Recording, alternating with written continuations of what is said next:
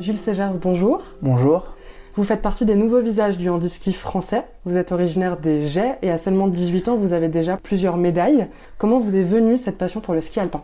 J'ai commencé à skier à 2 ans, 2-3 ans. Je suis tout de suite euh, monté sur les skis euh, naturellement. euh, alors au début avec mon père, parce que j'arrivais pas à tourner euh, des deux côtés euh, facilement. J'ai eu quand même un peu de mal à, à tenir mon bâton. J'ai passé toutes mes médailles à l'ESF et j'ai essayé d'entrer euh, au ski club. Là, bah, j'avais pas le niveau à cause de mon handicap. Du coup, euh, je suis allé au club ESF pendant quelques années. En 2017, mon pédiatre euh, m'a parlé du ski handisport. On m'a dit d'aller dans une Coupe de France euh, en tant qu'ouvreur parce que j'avais pas de licence de la Fédération française handisport. Donc euh, j'ai fait cette course, ça s'est plutôt bien passé. Du coup après j'ai pris une licence et on m'a repéré pour euh, entrer en, équipe de France euh, en, en 2017 aussi.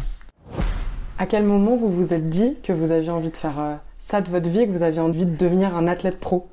Alors euh, je me suis jamais vraiment dit j'aime le ski, j'ai toujours fait du ski. euh, je suis allé à cette course à Combloux euh, en, me disant que j'allais faire une course, que j'allais faire du ski. Apparemment j'avais un, bon niveau.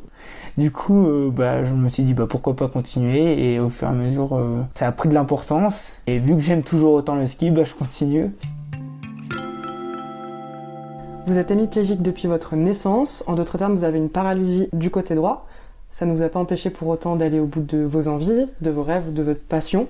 Est-ce que vous avez eu l'impression de devoir plus vous battre pour en arriver là aujourd'hui comparé à d'autres?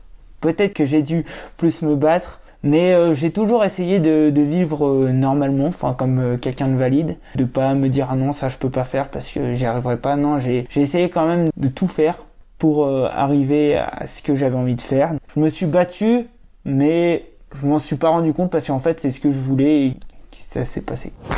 Quand vous étiez plus jeune, est-ce que ça vous a demandé justement plus euh, d'entraînement?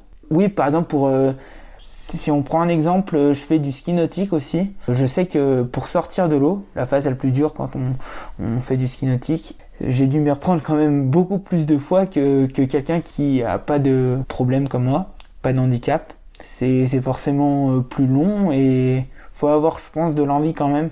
Parce que si on n'a pas d'envie, ben on abandonne et on jette l'éponge et on arrête tout. À côté de votre vie d'athlète, vous êtes aussi en études d'informatique. Comment est-ce que vous conciliez les deux? Je suis à l'IUT d'Annecy, le vieux, en informatique. Ils ont fait un formidable travail d'aménagement parce que le DUT informatique n'est pas un diplôme aménagé pour les sportifs de haut niveau. Donc j'ai le droit de faire euh, mon DUT en 4 ans au lieu de 2. Au lieu de suivre tous les modules, en fait, euh, j'ai une série de modules que je dois suivre et après je suis euh, l'autre moitié l'année d'après.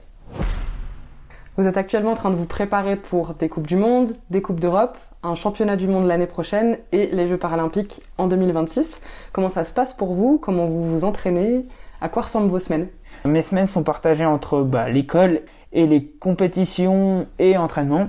Souvent, ça fonctionne en, tournée de compétition où on part 4-5 jours ou plus d'ailleurs, ça peut être même deux fois deux semaines, euh, pour faire des compétitions, euh, des Coupes d'Europe, des Coupes du Monde. Après, euh, je me prépare aussi pour euh, les championnats du monde l'année prochaine en 2022. C'est un des gros événements euh, en ski et en e-sport. Je me prépare euh, sans plus de pression que ça. Euh, ce qu'il faut, c'est que je prenne de l'expérience en Coupe d'Europe, en Coupe du Monde. Après, pour euh, l'échéance de 2026, euh, je me mets pas plus de pression que ça. Je me dis que j'ai quand même le temps de progresser et d'arriver à être au meilleur des niveaux en, en 2026. Et je serai heureux de, de participer euh, aux Jeux paralympiques. Merci Jules Segers. Merci à vous.